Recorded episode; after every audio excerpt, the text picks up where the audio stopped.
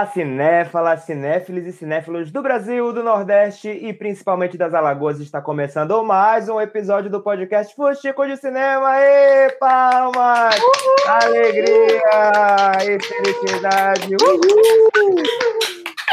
Já chega aqui no grau da alegria, agradecendo a sua ouvida nessa fuxicagem que começa já pedindo a sua participação. Mande mensagem pelo arroba lagoara, arroba rotina filmes no Instagram comentando no post que, que divulga esse episódio também. Você pode mandar um e-mail para audiovisualagoas.gmail.com, que é também o nosso Pix, pode contribuir qualquer valor no nosso projeto, que vai estar ajudando imensamente.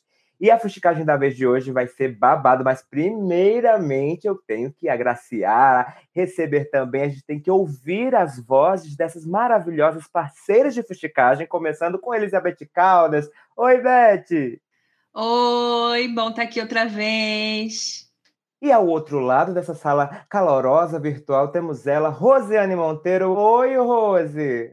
Oi, tudo bem? E temos também ela, a presidenta do Alagoas, sempre aqui conosco, Larissa Lisboa. Oi, Laris! Sou Laris. Saudações!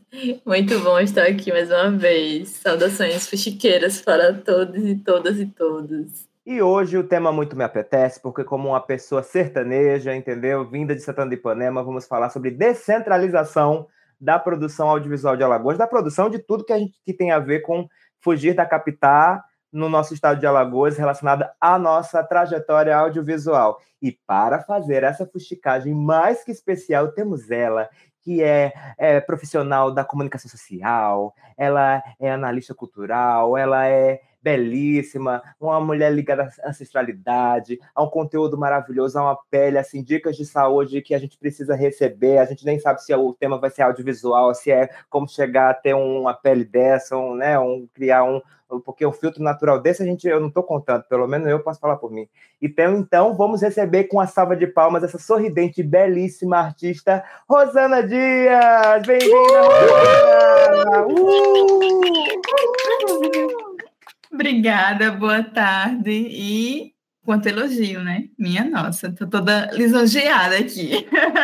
E vamos de fatos, né, Rosana? Que a gente já começa assim, na a gente, o que a gente fala por trás, fala na frente também. Bora então... fuxicar. Rosana, gratidão imensa. Ela que foi também parceira das mediações do festival que celebrou os 100 anos de cinema de Alagoas, que foi o Festival Alagoanes, também abrilhantou imensamente inicialmente quer ouvir de você um pouquinho da sua trajetória, comenta um pouquinho pra gente, porque você foi tão celebrada além dessa, dessa cutis, dessa imagem aí bem que a, natu a mãe natureza, a mãe terra, a ancestralidade lhe promoveu, hein? É, eu sou natural de Maceió, mas por conta do trabalho, né, de, de ter sido aprovada na seleção para o SESC Arapiraca, então terminei vindo para Arapiraca, né? Eu estou falando de Arapiraca. E trabalhando na unidade de Sesc Arapiraca, fiquei lá entre 2011 a 2019, trabalhando como função de analista de cultura, é, analista em audiovisual e finalizando como produtora cultural.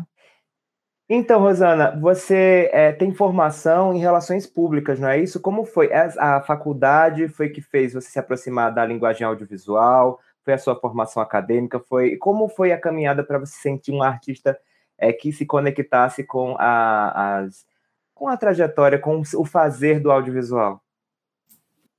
Então, eu, eu acredito que o audiovisual, é, Ronald, está na minha vida desde criança. Né? Eu morava com os meus avós, com os meus tios, uma, uma, uma família muito grande e uma casa muito cheia. Né? A minha formação é em relações públicas, me formei pela Universidade Federal de Alagoas, né? Então aí fica também esse viva, né? A Universidade Federal que tem formado aí é, alunos e entrei pelo, pelo sistema de cotas, né? Então essa galera que é contra o sistema de cotas, então que, que nos respeitem, né? E saibam valorizar, porque tá aí é, a quantidade de profissionais que têm capacidade de estar no mercado de trabalho. E daí, na universidade já tinha né, as matérias, as eletivas de audiovisual. Mas essa, essa minha formação mesmo, acredito que vem de criança, esse olhar para o cinema. A gente assistia em casa, eu com os meus tios, que assistiam de todos os tipos de filmes, e daí a gente sempre conversava no dia seguinte. A gente assistia aos, aos filmes e no dia seguinte a gente conversava sobre esses filmes, né? Já debatendo o que é que tinha achado interessante no, no, no filme, na fotografia, e mesmo que, que eu ainda como criança, como adolescente, não soubesse bem é, os termos técnicos né, utilizados, mas eu e as minhas tias e os meus tios falávamos muito sobre os filmes que víamos, né? E acredito que essa, esse olhar, tanto para filme quanto para música, vem muito de casa, vem muito dessa, dessa memória. Eu tenho essa memória afetiva é, com os meus familiares, principalmente os meus tios e as minhas tias. E daí, depois, na universidade também, é, lembro que uma das matérias com o professor Newton Rezende, ele nos levou ao cinema, né, ao Arte Pajussara, é, para assistirmos a, ao, ao filme e, e, pedia as críticas, né, ele pedia as resenhas do, dos filmes. É, e, e tínhamos que, que fazer e de outros filmes também, de, outro, de outros textos, de livros. Então, vem tudo desse, desse olhar, né? E daí, assim que eu terminei a universidade, né, a graduação, aí vim para cá, vim morar em Arapiraca. E daí comecei todo um trabalho, a gente ainda não tinha aqui no SESC é, o teatro, né, que é o Cine Teatro, era só um galpão, mas tinham as atividades, tinha o projeto é, Escola Vai ao Cinema, que foi um projeto que trabalhamos durante muito tempo, né, levando a, é, estudantes para para o SESC, para exibições de filmes. Então, eu tinha todo esse contato, todo o olhar com educadores, né? E daí a gente está gravando até num dia que é o dia do, dos professores e das professoras. Então, Fica aqui toda a minha admiração, respeito, carinho por cada professor, cada professora. Acredito que aqui, eu não sei se na equipe tem alguém que, que leciona, mas todo o nosso respeito, carinho para essa galera aí que, que dá um duro danado, né? Principalmente nesse país. Então era essa vem toda dessa formação mesmo e desse trabalho, né? Foi muito do trabalho é, ali na ativa, de estar tá exibindo, de estar tá selecionando os filmes, e tinha filmes que já vinham pré-selecionados, né, do SESC, já tinham passado por toda uma curadoria, por toda uma seleção, e a gente, quando chegava aqui na unidade, a gente ainda selecionava quais os filmes tinha que exibir para aquela escola. Então, eram turmas que vinham é, duas vezes na... Era exibidos duas vezes na semana, então era manhã e tarde, e essa formação foi, foi sendo feita também já direcionando no, no trabalho. Nossa, só essa fala inicial da Rosana também já traz várias coisas que vão render fuxicagem para a gente, como, e também acionam gatilhos como, por exemplo, Cinearte Pajussara. A gente, uma hora, a gente vai ter que gravar lá naquele lugar, vai ter que fazer um especial Cinearte Pajussara, fazer uma gravação lá dentro, é, que é uma sala emblemática de várias, vários eventos, de vários encontros da nossa cena audiovisual é, de Alagoas é, também sobre essa citação recorrente de Newton Rezende, que com certeza uma, em algum momento vai ser é, uma pessoa convidada aqui conosco. Mas, Rosana, comenta então como foi para você essa mudança para Arapiraca? Houve uma. É, para você foi uma mudança muito brusca? Como você entendeu? Qual, qual foi a sua percepção é, antes desse planejamento de se mudar para o interior e como, e como foi para você então construir a sua carreira tendo essa, essa, essa experiência mudando para o interior? Então, por ter a formação em relações públicas, eu tinha né, aquela ilusão de, de querer morar fora, de participar de grandes eventos, de badalação, de festa. Oh, meu Deus! Aí eu termino faculdade e venho morar no interior, no Agreste Alagoano. Cadê a badalação, Brasil? Não tinha badalação, não tinha praia. Eu que tinha uma cor, né, mais bronzeada e tal, veio morar no Agreste, ia para a praia todo final de semana, quando morava em Maceió. Cadê a praia, Brasil? Saiu das praias de Maceió e fico ali só assistindo filme. Só assistindo filme, minha cor muda. Eu tô brincando, mas é verdade. Foi uma coisa assim, uma mudança bem radical, né? Você sair da capital, sair da, da metrópole e vir morar na região agreste. Foi um, um, uma, uma mudança, assim, muito forte. Eu já tinha contato no SESC, né? Porque eu fui estagiária, fui estagiária de, de Kelsey Ferreira, Artes Visuais, na unidade SESC Centro. Então, tinha contato também com a galera que, que fazia o audiovisual. É, lá no, no SESC, a gente recebia as turmas que visitavam as exposições, que era o trabalho que eu fazia, né, enquanto estagiária, e também é, a gente direcionava que essas turmas fossem para as é, exibições de filmes. Então, lá também tinha um projeto, a Escola Vai ao Cinema, os estudantes, né, as estudantes iriam para a exposição e da exposição iriam para assistir é, aos filmes exibidos lá naquele, naquele dia e no horário. E daí, é, vindo para Arapiraca, tentar formar isso. É, e em Arapiraca tinha também é, o projeto Sesc Ler. Então, trabalhar com crianças, com idosos também, porque tem turma de EJA. Então, daí, todo, todo o trabalho direcionado né, para exibição para esses dois tipos de, de público, né, para esses dois tipos de perfis. Eu acredito que o SESC foi uma, uma grande escola na minha vida, né, por ter formado é, esse tipo de trabalho, de, de trabalhar e ter que me dedicar muito ao trabalho com crianças e também ao trabalho com, com grupos de idosos, com grupos de, de pessoas é, de baixa renda. Né? Então, você voltar a olhar para a comunidade mesmo, né? E eu acredito que, que seja muito esse olhar que a gente tem aqui em Alagoas, nessa produção que a gente realiza. E os filmes daqui, os filmes que são feitos em Arapiraca, eles têm esse olhar, né? Eles voltam muito para a comunidade. E eu acredito que isso seja muito importante para que quem esteja assistindo é, lá fora os nossos filmes é, reconheçam de algum modo, né? Porque tudo que é comunidade, então a gente, enquanto Brasil, Brasil a gente se reconhece. E eu acredito muito nessa nesse poder, assim, de, de, de ter filmes que, que crianças e que adolescentes, idosos nunca poderiam ir, ir para uma sala de cinema, a gente ainda não tinha o shopping aqui. Então, tudo era o SESC, né?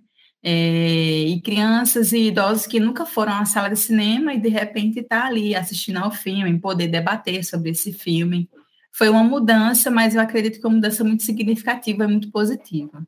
Isso me fez lembrar do Cine SESI, que também viajava nos interiores também, né, para exibições de filmes, na maioria blockbusters, mas também tinha filme, sempre filme nacional na programação, em praças acontecia lá em Santana de Ipanema. Achei resenha que a Rosana comentando de praia. No, em Arapiraca, nem tanto, que o pessoal ainda vem dar uma viajada aqui para Marcial, mas lá no interior, a praia é atrás de rio, ou em Pão de Açúcar, que também já é uma viagem por si só, ou Piranhas, e assim vai. Você comentando também das, da questão que a gente está gravando também no dia do, das professoras e professores hoje, a gente está rodeado aqui. Eu mesmo, minha formação de professor, só ensino o que não é para fazer, né? O que é para fazer, a gente já tem outras pessoas mais aptas para isso mas eu, eu, tenho também formação em comunicação social e em publicidade e propaganda, graças à ProUni, programa também do governo do PT, né, de políticas públicas, que foi o tema do nosso é, episódio anterior, que vale muito ouvirem com a Nina Magalhães, e que vai acabar eh, mexendo com muito do que a gente vai conversar aqui. E aí comentar que eu estou rodeado por mulheres profissionais artistas que já que realmente trabalham com ações formativas, né? Já lideram, lideraram, vão liderar cada vez mais ações formativas, então tem essa essa tem em suas trajetórias esse compromisso com o acesso à, aprendizagem mesmo, à partilha, esse, esse lugar de, de ensino também, de ensino e de aprendizagem, essa preocupação nos projetos que realizam. E aí, gente, eu queria muito escutar das minhas parceiras fuxiqueiras quais as experiências que elas têm com o interior, se tem família de interior, como é, interior aqui do estado de Alagoas, vocês já viajaram para municípios além capital, como comenta aí um pouquinho dos causos de vocês com o interior inicialmente, porque Rosana já já abriu aqui a porteira de um bocado de, de, de fuxico que a gente pode trazer com essa vivência desse contato com uma região que não seja na capital aqui em Alagoas, hein? Quem pode começar? Eu tenho é, referência, assim, é, de cidade de interior da infância, né, mas de Penedo. Eu sei que, que Arapiraca era um, uma, que, uma cidade que muitas vezes a gente passou, assim, mas eu não tenho memórias, assim, vivas de, de Arapiraca, né? Eu lembro de crescer com a referência de Penedo, assim, e de isso ter conectado, né, quando eu é, conheci a Linaldo e saber que lá existia um festival de cinema nos anos 70 e 80, se conectou com o fato de que eu conhecia a cidade.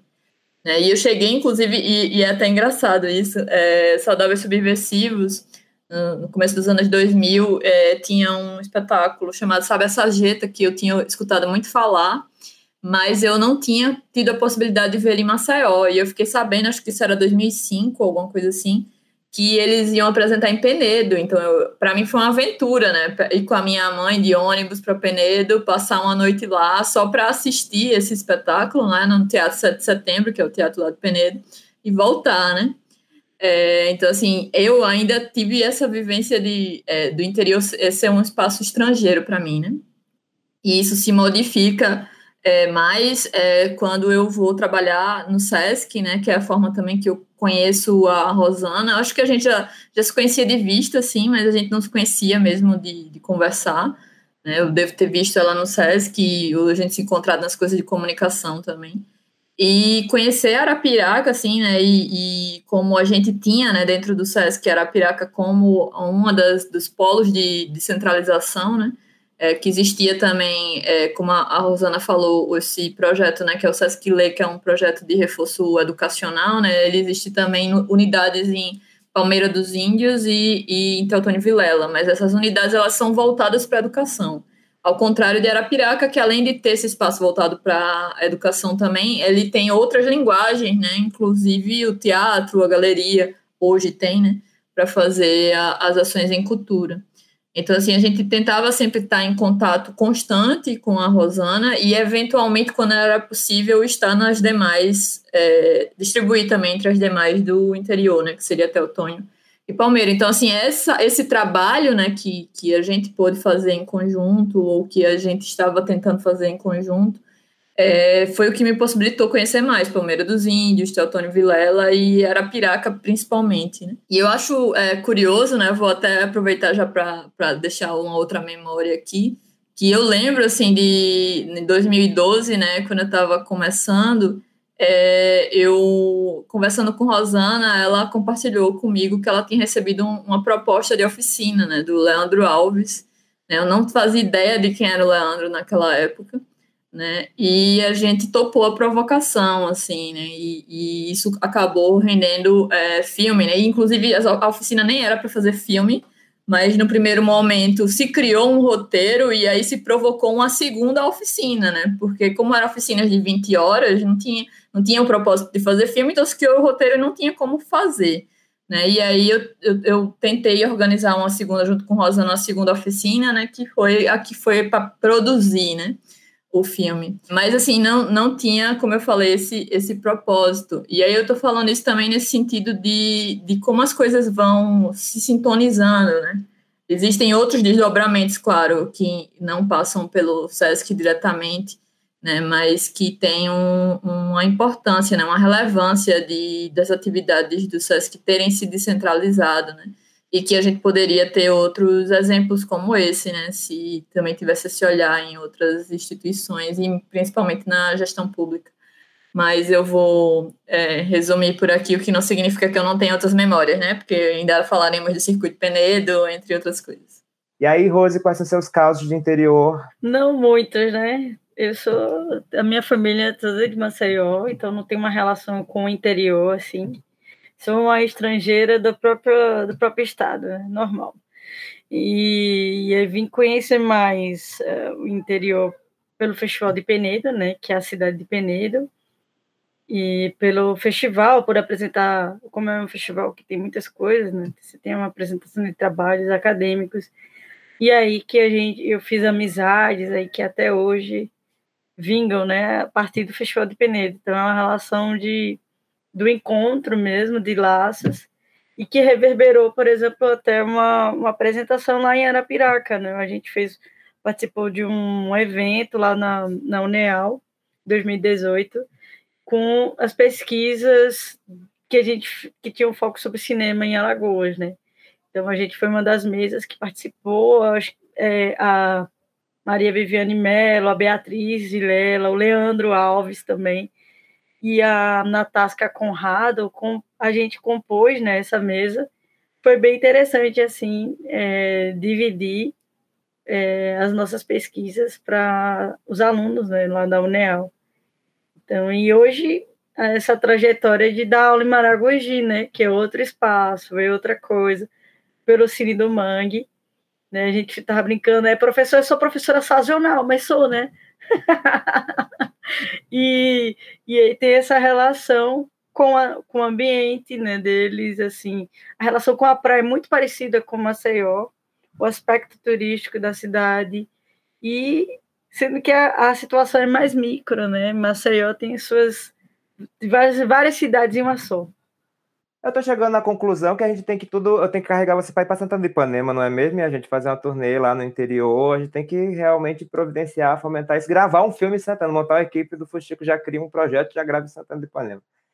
Então, Beth, olha, Beth, eu sei que não só tem experiências no interior, como foi curadora do circuito pneu de cinema, não é isso, Beth?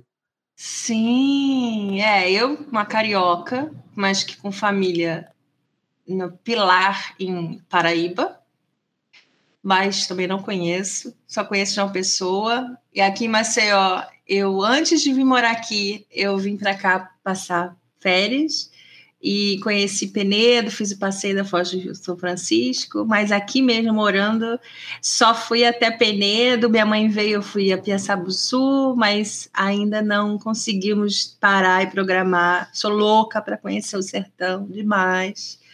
Está nos meus planos mas ainda não foi possível. É, no Rio, é, também fiz, sou professora sazonal igual a, a Rose, também fiz um projeto no interior do Rio, na cidade de Rio das Flores, na área de região serrana, Vale do Café. E é isso. E fui curadora do, do Circuito Pena de Cinema, foi muito legal. Pena que já foi a, a edição que ficou online, e aí não pude estar lá, ver a, o cinema reformado. Quem sabe esse ano ou o ano que vem, que ainda estou um pouco amedrontada para grandes eventos. Mas é isso, acho que a gente tem que correr e queria muito falar sobre esses festivais. Não conheço muitos, queria ouvir mais, só conheço o Circuito Penedo e queria falar da produção, sei da, da produção de Arapiaca, que tem uma, uma produção legal, de audiovisual, muitas oficinas, tem um nave, né? Quero muito. Quando eu fiz a curadoria do Circuito Penedo e principalmente da Mostra do Sururu, vi muitos filmes do interior, foi muito bom isso. É, tem uma produção que está aí, que acontece, que existe, que é fato. Mas eu vou passar para o meu apresentador e vou aqui fazer um pouco de apresentadora, tipo, que agora chegou sua vez de brilhar meu interiorano de Santana do Ipanema. Fala, fala pra gente do seu, da sua vida no interior.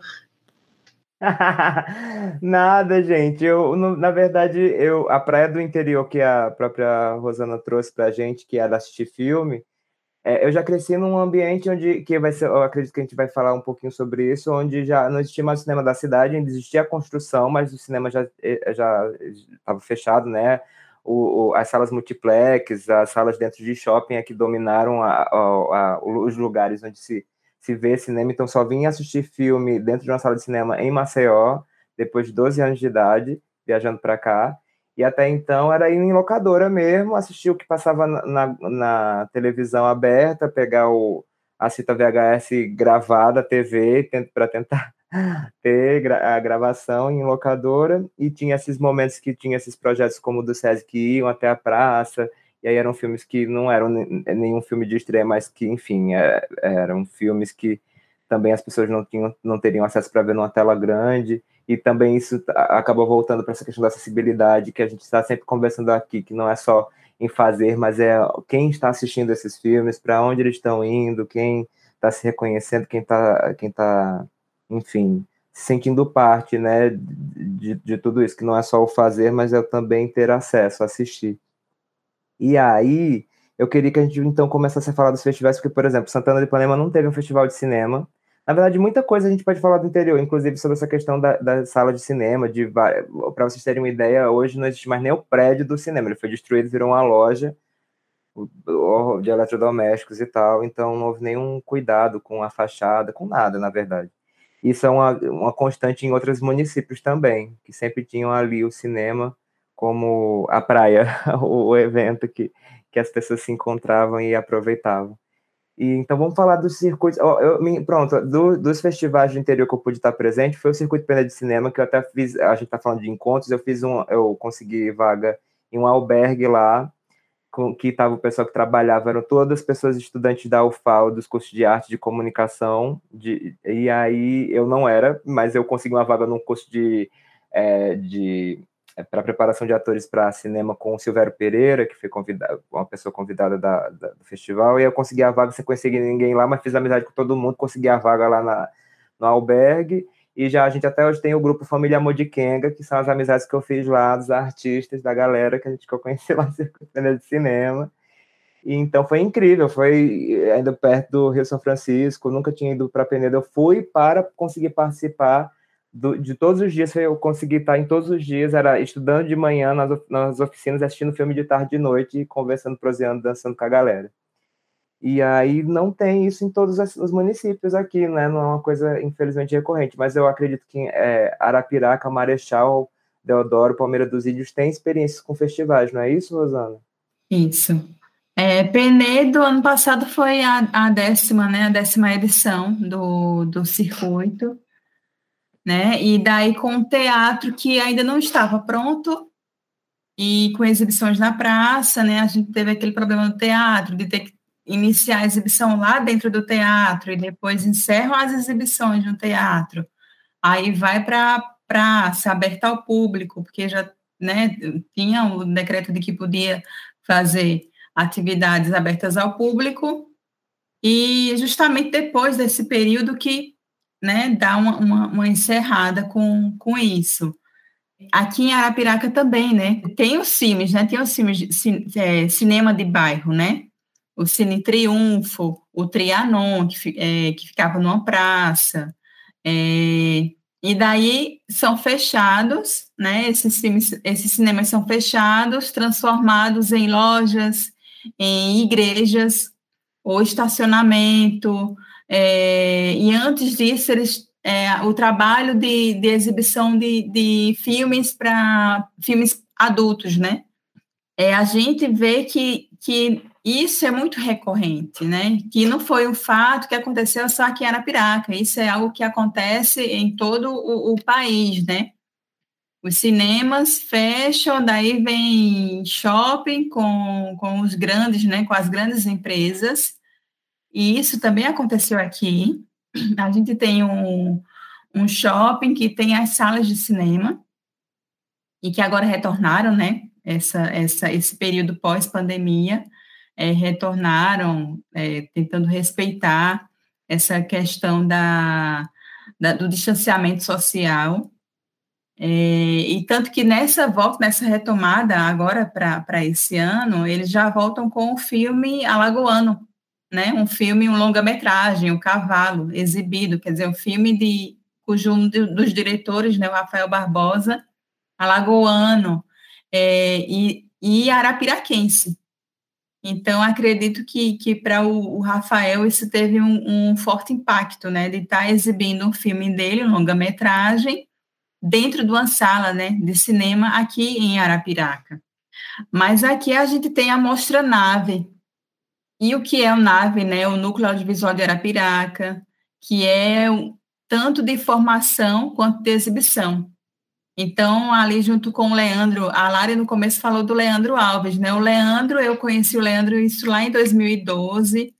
É, quem me apresentou o Leandro foi o Maxwell, que é um ator, ele é palhaço também aqui de Arapiraca. E o Max chega lá no, no SESC com o Leandro, eles se conheciam, e o Leandro me apresenta o, o currículo dele, eu fiquei, eita, caramba, uma pessoa que, que sai daqui, vai estudar e vem no interior. Aí falei com Lari, e ela prontamente, né, viu que tinha uma verba para fazer o, a oficina, e foi feita a oficina.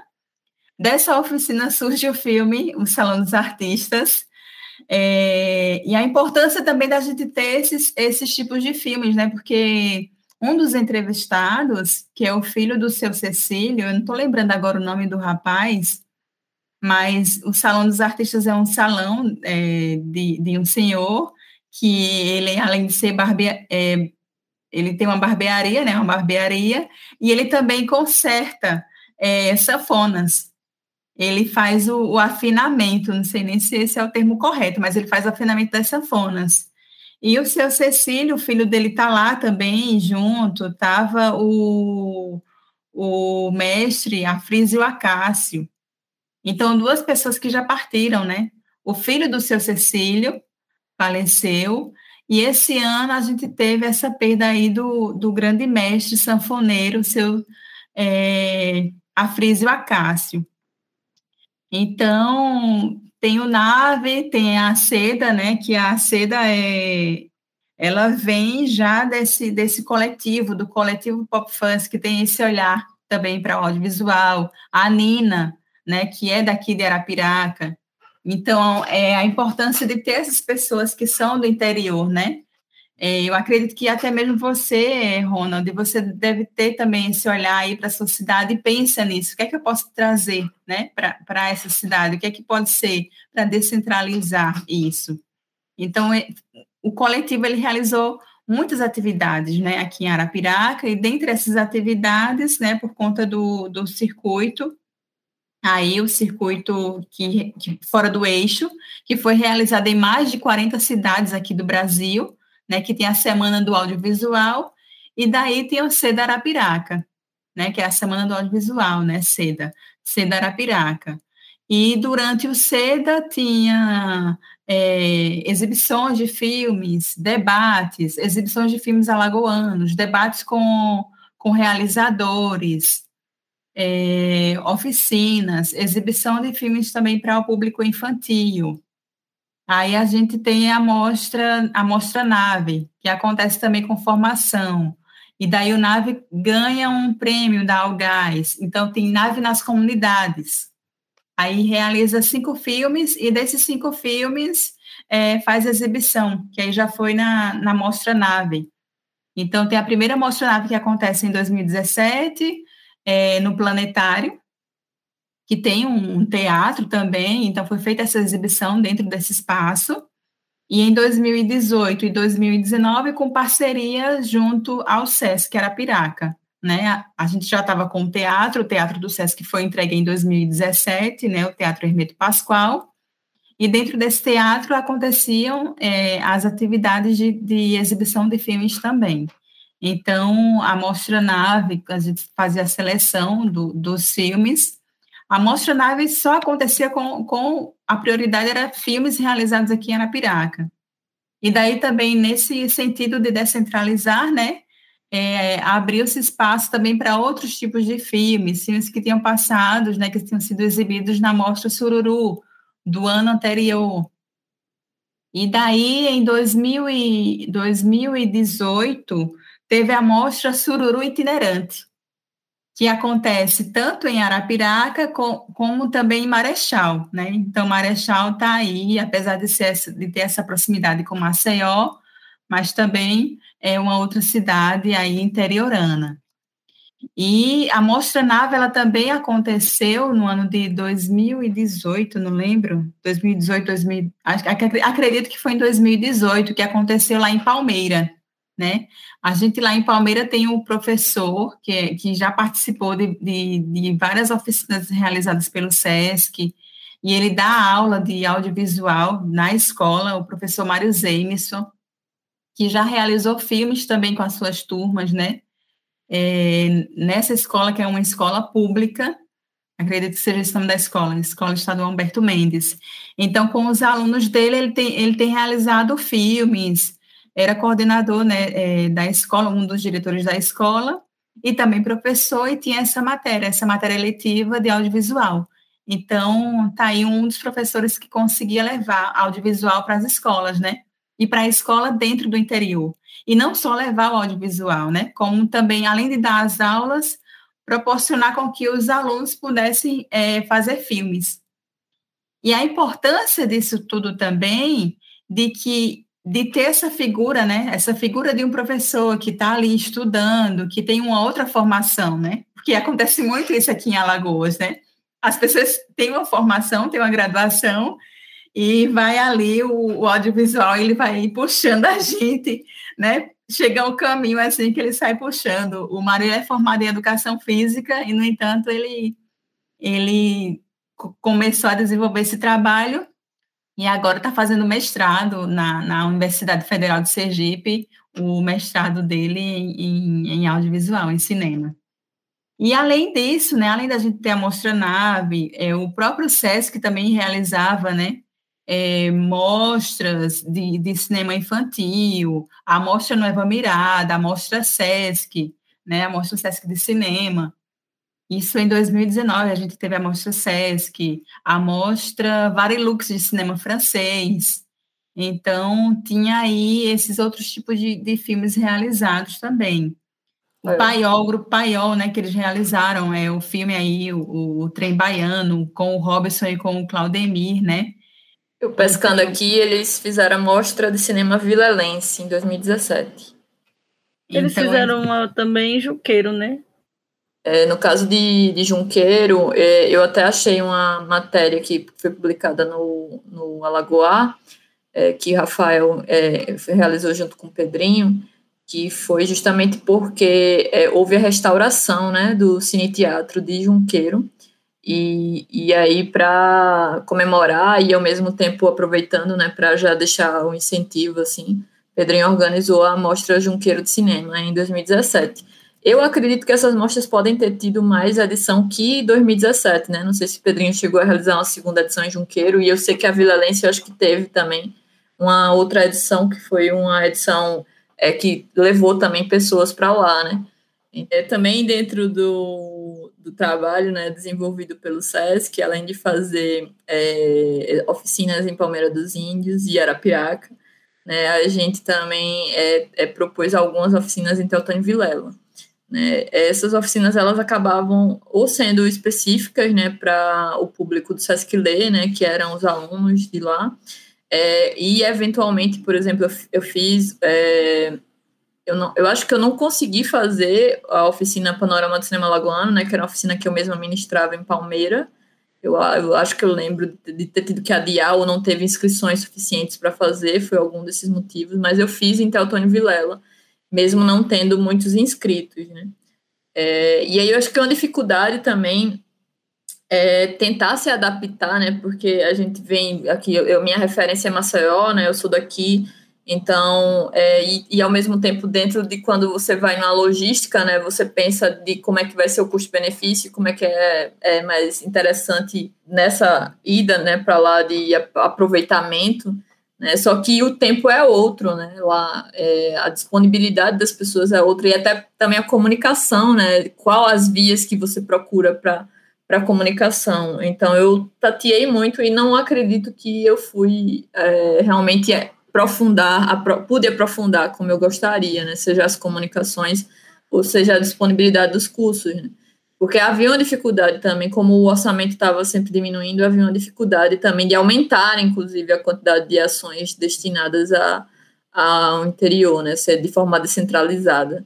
Né? Por exemplo, eu também tive contato é, do Marcelo Tingui, por exemplo, da Tingui Filmes, e, e esse contato já foi posterior, né, já foi em 2018, e eu já não estava mais com recursos para o interior, que foi algo que na hora de cortar o orçamento, quando chegou o momento de eu ter que cortar.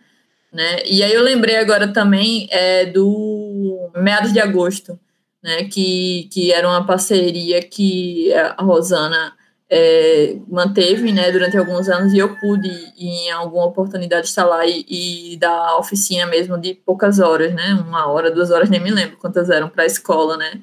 Que estava rolando a exibição lá em Taquarana, né? Que é onde é realizado meados de agosto.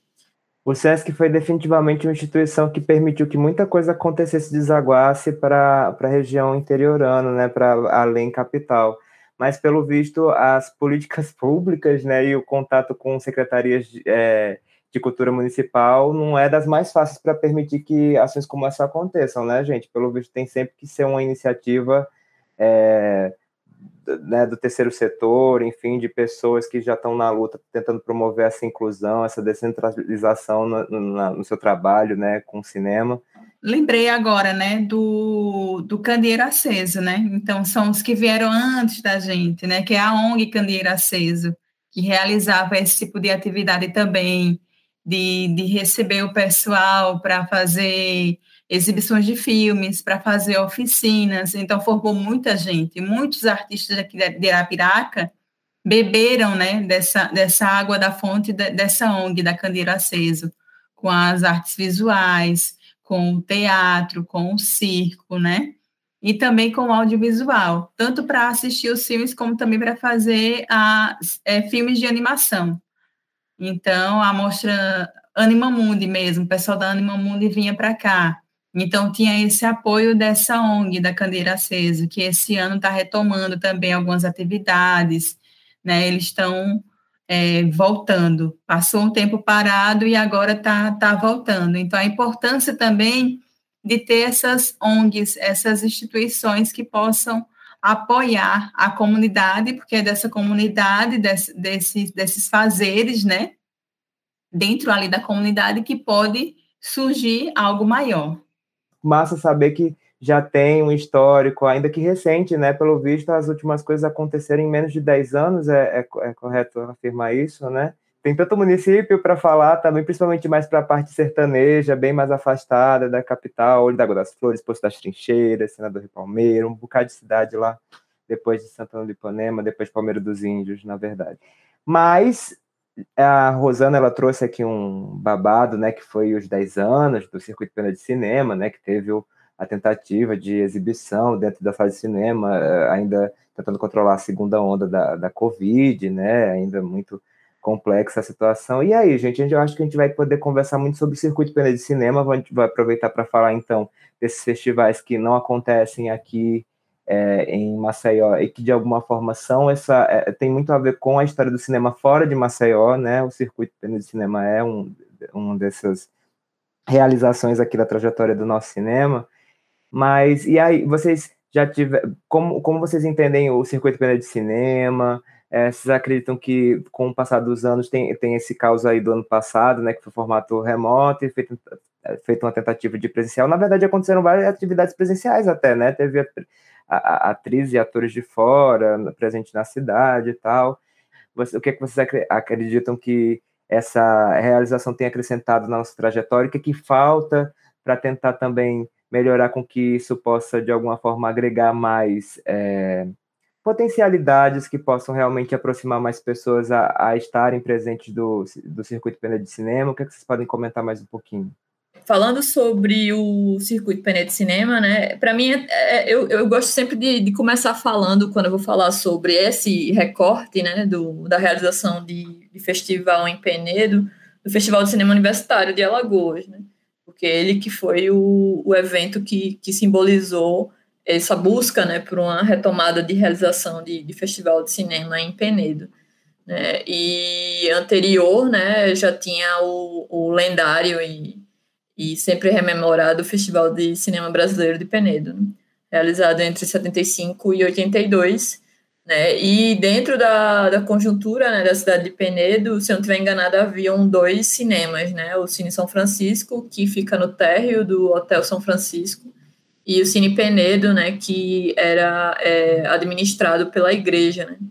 Por uma das igrejas, não sei se a igreja conjunto, né? Ou se só o padre da igreja que ficava mais perto do, do cinema. E aí, assim, tinha essa coisa de, de distribuição, né? No, nesse, nesse período que os cinemas, em, as salas de cinema em Penedo funcionaram, né? E coisa de tipo, tá, tá vindo por uma empresa de transporte, ter alguma dificuldade, né? Que isso, inclusive, é possível de, de ter um depoimento, né? Encontrar um depoimento em tempo de cinema, né? Que é um documentário do Rafael Barbosa que fala, tem um, um, um, senhor que frequentava cinema que fala sobre isso, né? Do filme atrasar e ter, ser, ter sempre que ter uma cópia lá de reserva, né? Para não ficar sem ter o que exibir, né? É, a, primeira, a primeira edição né, do Festival é, de Cinema Universitário de Alagoas foi em 2011, né? Naquela época eu ainda não trabalhava no SESC, eu tinha um outro, um outro emprego, e eu me organizei para ir, né, para o festival. Eu não acompanhei ele do começo, né, então eu não vi, assim, a abertura, nem o segundo dia, e, e consegui ir para lá. Na época também não tinha a opção do albergue, né? Eu consegui ir para lá porque tinha uma amiga minha que na época morava em Penedo, ela, ela trabalhava lotada lá em Penedo e ela não ia estar em casa, e mesmo se ela tivesse, ela me, me receberia. Né? Então foi a mão na roda, assim, poder ficar na casa dela, né? Então tinha uma hospedagem, né? Porque aí você entra também em outra questão, né? Que, que muitas vezes é ainda uma questão em Penedo, que é a hospedagem, né? É, pousadas, hotéis, porque não que não existam, né? Que muitas vezes eles ficam distantes do centro histórico e ainda há uma dificuldade de, de se locomover. E aí, assim, eu vi, com, eu vi com bastante entusiasmo, né, e interesse o surgimento desse, desse evento. E também, é, com, com o passar dos anos, eu, eu ficava muito é, contente também de ter motivo para voltar para Penedo e, e para passar uma temporada lá, né, mesmo que seja apenas uma semana né? Mas, assim, eu sempre fiquei tentando refletir sobre é, a estrutura do evento, como é que estava sendo esse diálogo com o, o, as outras cidades, inclusive com as pessoas que se deslocavam de Maceió, é, dentro também do sentido, é, porque é um, é um evento, é, ele foi feito de forma híbrida né, no ano passado, mas na, na minha compreensão ele já é um, um evento híbrido, né, que não é por essa mesma premissa né, de ser presencial e online, mas é híbrido no sentido que tenta convergir várias questões, né? O acadêmico com o cinema brasileiro, com a formação, com é, é, temáticas específicas, né? Que é tipo a mostra Velho Chico de Cinema Ambiental e a mostra é, é, de, de cinema infantil, que eu nem me lembro agora como é o nome, se é isso mesmo. Eu posso até estar errando o nome da mostra. Então, assim, muita coisa é reunida, né? Então, muitas vezes eu tinha até dificuldade de refletir sobre isso, como também de acompanhar a programação por completo, né? Eu super gostaria é, de ver pesquisas, né, que, que trouxessem a trajetória do, do circuito e que também é, trouxessem essa questão de, de reflexões. Né? Como eu é, tive essa, esse privilégio, né, de poder estar lá é, em Penedo entre 2012 e 2017 pelo SESC, né? É, que o SESC estava como parceiro, então, assim, quando no começo, né, entre 2012 e 2014, a gente tinha como levar a oficina para lá com recurso, né, então a gente levou algumas oficinas. Eu sempre acabei vendo muito por esse olhar, né, de ação formativa. Cheguei até a comentar, né, que achava que as ações formativas podiam ser feitas antes, podiam começar antes do festival, uma semana antes ou um tempo antes, para que os resultados delas desaguassem no festival. Porque muitas vezes tinha esse desejo, né, de fazer alguma coisa prática ou de fazer alguma coisa que tivesse um aprofundamento, né, que não fosse uma oficina breve de 8 horas, 12 horas, mas que não tinha condição, porque dentro do espaço de uma semana era muito difícil que as pessoas conseguissem estar três dias, quatro, cinco dias, todo, toda manhã ou toda tarde naquele horário, né? Até porque em muitos momentos o próprio festival concorria com outras programações.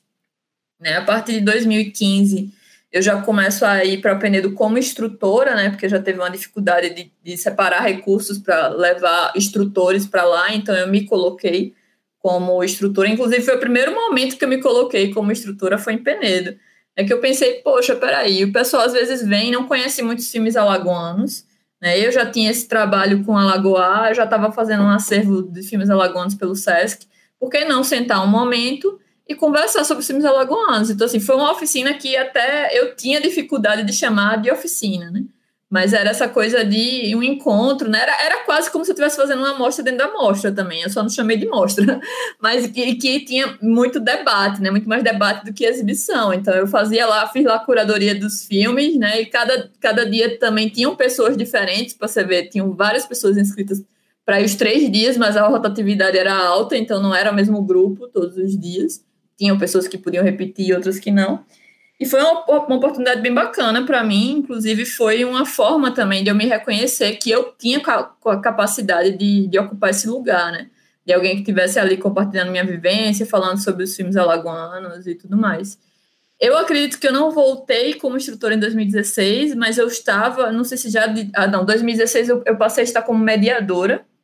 Né? Cheguei a voltar depois, acho que 2017, como instrutora. Acho que teve só dois momentos assim que eu tive como como instrutora lá, mas entre 2016 e 2018 eu estive em Penedo como mediadora, né, que foi justamente o momento que o governo do estado entrou como realizador do circuito, né, que também deixou de ser o festival de apenas o Festival de Cinema Universitário de Alagoas, passou a ser circuito, né, porque passa a ter as mostras competitivas com premiação passa a levar também os realizadores né, da, do Festival de Cinema Brasileiro e do Festival de Cinema Universitário de Alagoas, os realizadores de outros estados, né, para fazer uma imersão em Penedo, que é uma ação também muito interessante, que muitos, muitos festivais, infelizmente, não têm condição de fazer, mas adoraria fazer, porque sabe justamente que essa é uma, uma, uma forma de formação também, né?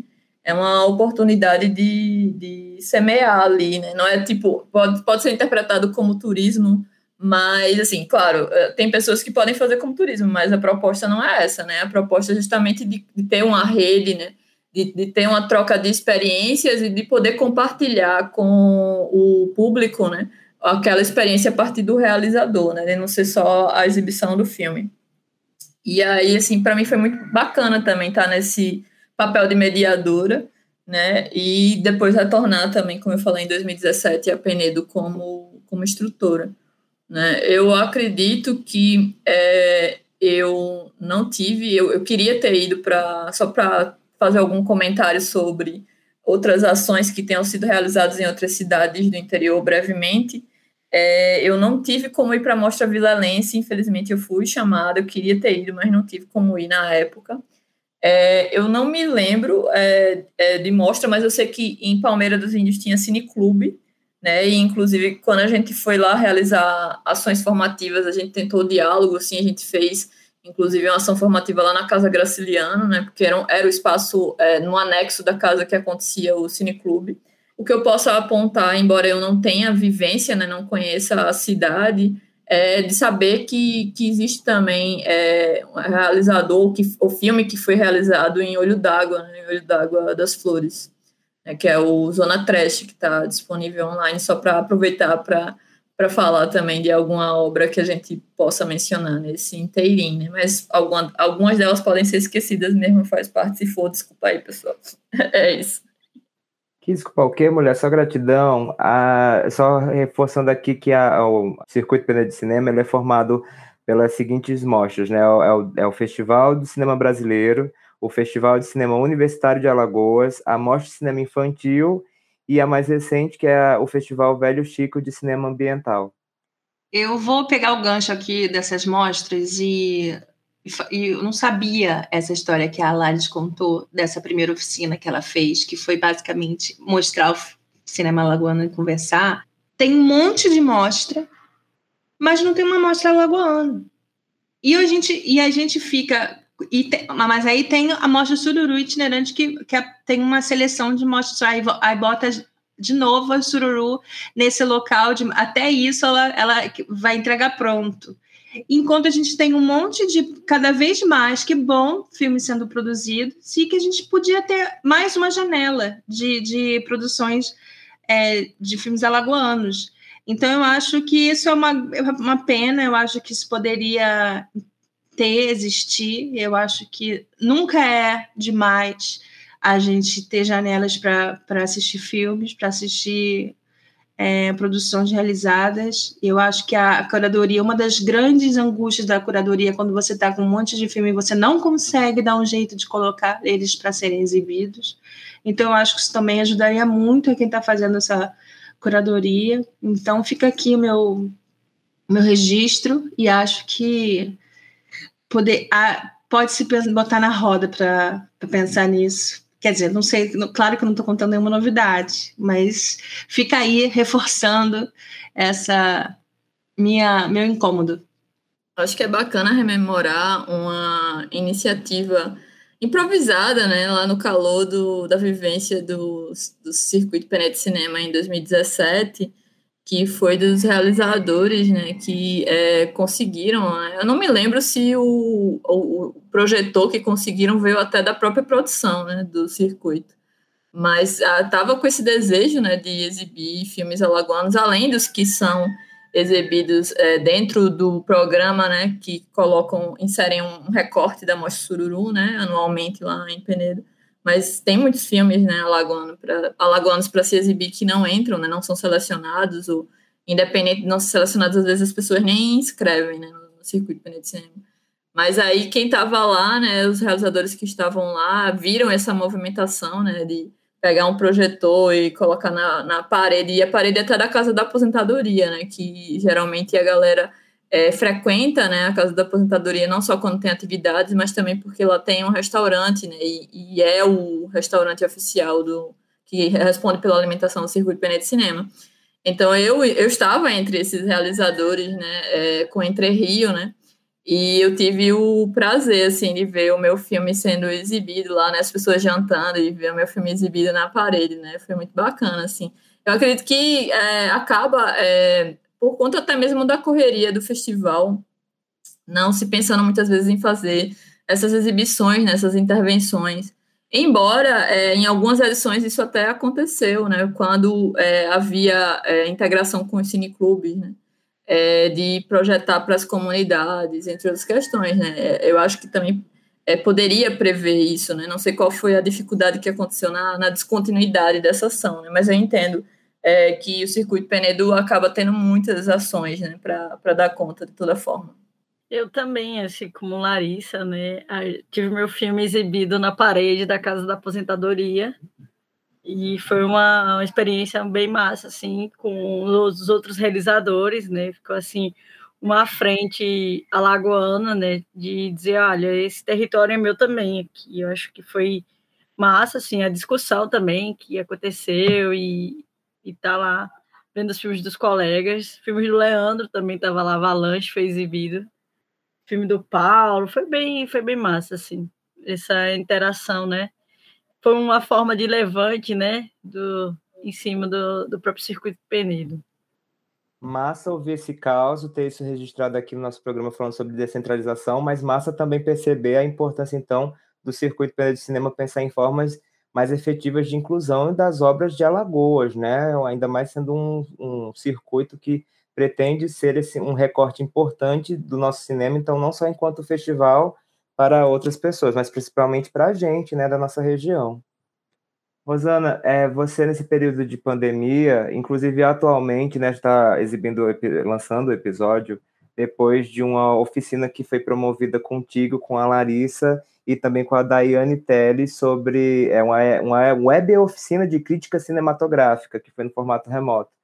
É, como tem, tem sido esse, essa questão do, desse período pandêmico, desse período que, inclusive, de, desse desgoverno genocida, que somado ao, ao período da, da pandemia, é, devastou muito das coisas, dos projetos que se tem, que se tinham voltados para o audiovisual, como foi aí no interior encarar esses desafios?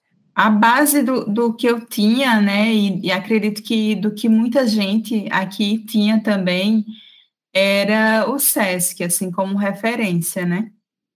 E, e antes disso, tinha a Secretaria, Secretaria de Cultura. Só que a Secretaria de Cultura, em alguns projetos, eles só apoiavam é, dando nome ou cedendo locais, tipo o próprio SEDA mesmo, né, a própria Semana de Audiovisual. É, secretaria cedia os espaços, né, de apoio para que aquelas atividades fossem realizadas, mas todo o apoio é, base financeira vinha por outro tipo de projeto, né, vinha por, outro, por outros editais, né, então a prefeitura só chegava com apoio. Em 2017, teve um, um edital, 2017 não, 2018, 2018 e 2019. 2018, essa chamada, é, foram aprovados três filmes, três curtas-metragens, né? E daí, é, a partir de, desses filmes que foram realizados, E deixa eu só lembrar aqui os nomes. Raiá, Originários. E... Sim, e da própria. E do Raiá, isso, o Raiá da, da Kelly, né? Da Welly Kelly. O do Tarcísio é o Retirante. E o da Zóio Comunicação, que é o Originários, que é do Marcelo Amorim, né? Foi, a proposta foi pela, pela Zóio, é, que é a produtora. E daí foram aprovados três filmes. Teria verba, até acredito que para mais um filme, e daí, como não conseguiram a, a, a, a quantidade de pontuação, essa verba eu não sei como é que ela foi utilizada pela prefeitura, mas então sobrou uma verba, porque os outros filmes que colocaram não tiveram pontuação suficiente para entrarem, né, para serem aprovados, ou faltou documentação. E daí ficaram esses três filmes que foram em 2018, 2019 foram realizados e 2020 eles foram exibidos de em formato online. A verba foi uma verba pouca, né? Aí em 2019 a gente teve no finalzinho do ano o edital que foi o Cine Mais, Cine Mais Arapiraca, edital pela Ancine. Ano passado, no começo do ano passado, em fevereiro, saiu o resultado eu fui uma das pessoas contempladas, né? Uma das mulheres que foram contempladas. Foram seis mulheres contempladas. É, e daí a gente vê essa já essa introdução, né? A partir de uma oficina também que foi realizada no SESC. Aí lá vem o setor, né, o terceiro setor realizando atividades. A partir da oficina teve um, um documentário que foi o documentário Ana Terra, e nesse, nessa seleção que desse filme do Ana Terra, do, da, do curso de formação, né, do curso de, de, de, produção do documentário, que daí teve o filme Ana Terra, é, na escolha, na seleção, é, eu falei junto com os, os professores que, que iriam ministrar a oficina, que a gente procurasse selecionar meio a meio.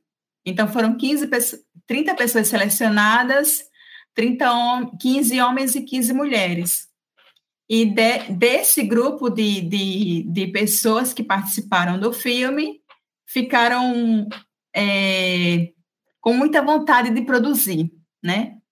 Daí tem esse, esse olhar, pra, novamente, para o interior, que haja esse tipo de formação, para que as pessoas tenham esse olhar, tenham essa vontade também de produzir. Então, as meninas ficaram ali com vontade, bora, bora, bora se unir, bora se juntar, e participaram, né? Tanto que a maioria das pessoas que, que colocaram filmes, né, que colocaram projetos para esse edital, Cine Mais, um edital da Ancine, com uma verba grande, uma verba muito boa para a produção de curta e longa metragem, é, foi, foram pessoas que participaram dessa oficina que foi realizada no SESC. E daí, com a pandemia, é, teve uma outra, um outro edital que, que aconteceu, que foi o edital Paulo Lourenço, né, em homenagem até ao, ao seu Paulo do Bar, que faleceu, né? A gente está falando agora dos professores, então, de antes, o seu Paulo do Bar faleceu. É, e aí a gente tem, tem, até o filme dele no Alagoar, que é o filme da, da Regina Barbosa, o DJ do Agreste. Fica aí também a dica de, de filmes, né? Aqui de, de Arapiraca. E a gente naquela ansiedade, porque a, a Secretaria de Cultura não realizava projeto, a gente numa pandemia, os artistas passando fome, né? É, e daí outros artistas se mobilizando para ter que realizar algo, e somente no final do ano que foi realizado o edital, né? Que foi esse edital que eu passei com esse projeto, né? Foi aprovado com esse projeto, que foi essa web oficina, né? De crítica cinematográfica. Então, esse olhar de, de, de secretarias é, para realizar projetos para os artistas, a gente sentiu muita falta. A gente sentiu muita falta, né? Porque a gente sabe que, que as secretarias recebem uma verba.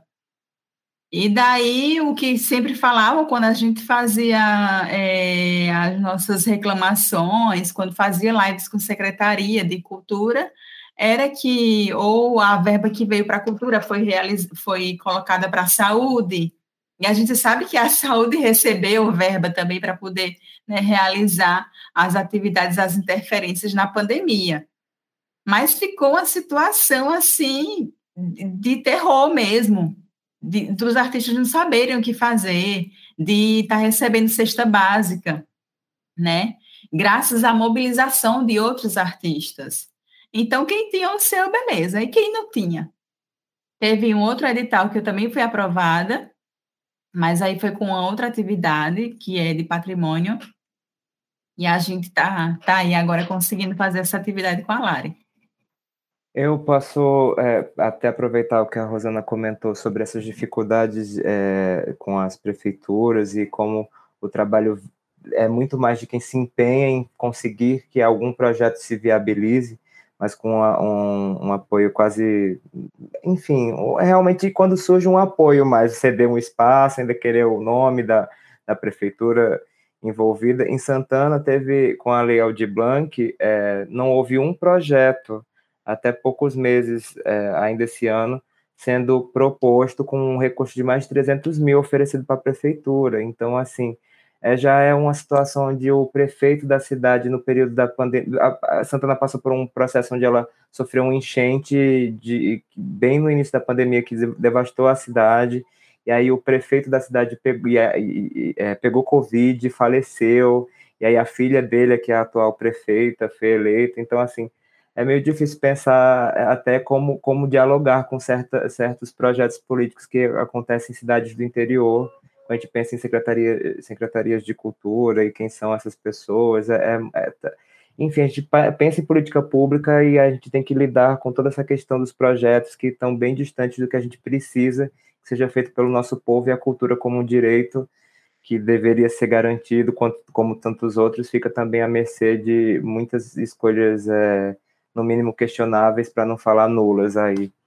É, não só escolhas, mas ações mesmo de, tra de trabalho é, é, vindas desse, dessas prefeituras. E aí é, fica muito evidenciado como as ações de cineclubes, ações de grupos que, que realmente dedicam é, seu, seu tempo e, e que e realmente põem, depositam a, o que fazem para formar pessoas, é, para dar acesso a mais pessoas com relação ao cinema, a fortalecer esses encontros, a permitir que mais pessoas tenham contato com o cinema, é uma das vias que mais tem, desaguado, tem alcançado cidades no interior. Vamos conversar um pouquinho então sobre ações de cineclubes. Temos várias pessoas cineclubistas aqui, Rose, que não me deixa mentir, é, do Mirante Cineclube. E aí eu queria ouvir de vocês então um pouquinho sobre como as ações de cineclubes, é, inclusive aqui mesmo de Maceió, têm pensado projetos que possam alcançar municípios do interior aqui do estado.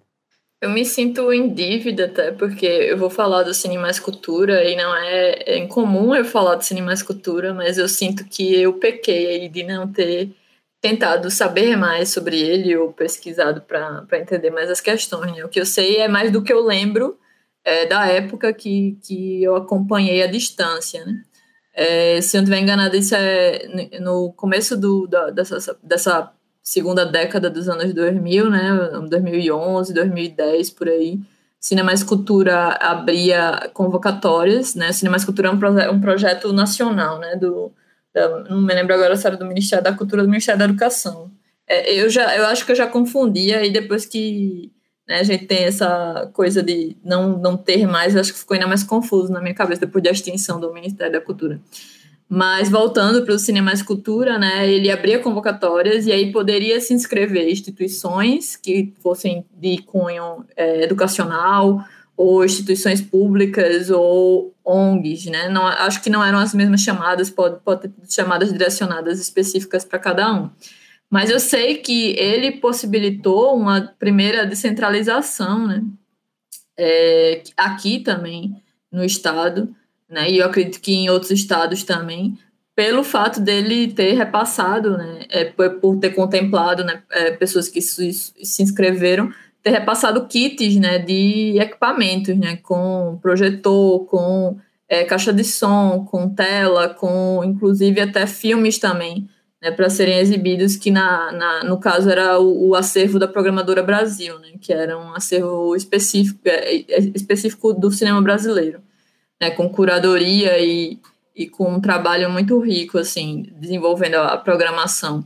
É, e eu sei que, por exemplo, o próprio SESC é, se, se, se, inscreveu também e recebeu, né? Eu tinha o kit do Cinema e Cultura em Palmeira dos Índios, em Teotônio Vilela. Possivelmente foi isso que possibilitou que houvessem exibições lá, né? Desde antes de mim, né? Na, no sentido do início do trabalho no audiovisual voltado para o audiovisual, né? Que isso é da época de Nádia Rocha, né, no, no, nesse, nesses meados aí do, da, me, da metade do, do, da primeira década de 2000.